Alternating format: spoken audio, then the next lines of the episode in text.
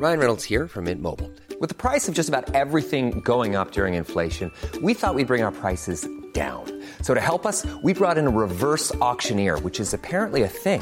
Mint Mobile unlimited premium wireless. Ready to get 30, 30, bit to get 30, bit to get 20, 20, 20, bit to get 20, 20, bit to get 15, 15, 15, 15 just 15 bucks a month. So, Give it a try at mintmobile.com/switch. slash $45 upfront for three months plus taxes and fees. Promo for new customers for limited time. Unlimited more than 40 gigabytes per month. Slows. Full terms at mintmobile.com.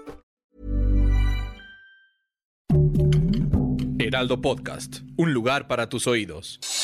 Noticias del Heraldo de México. El presidente Andrés Manuel López Obrador confirmó que están desaparecidos dos efectivos de la Secretaría de Marina que acompañaron al senador José Narro Céspedes de Guerrero a la Ciudad de México. El mandatario dijo que el caso se está investigando y lo tiene la Fiscalía General de la República.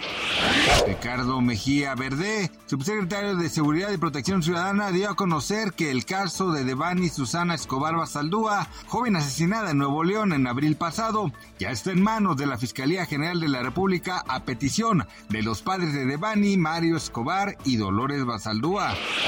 De acuerdo con información de la Comisión Nacional Bancaria y de Valores, la utilidad neta de los bancos que cotizan en la Bolsa Mexicana de Valores aumentó 36% a julio de este año respecto al mismo periodo previo. Los bancos que cotizan en la Bolsa Mexicana son Banorte, Santander, Inbursa, Banco del Bajío, Regional y Compartamos.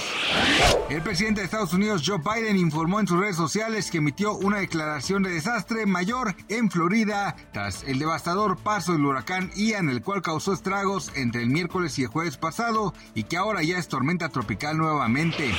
Gracias por escucharnos, les informó José Alberto García. Noticias del Heraldo de México.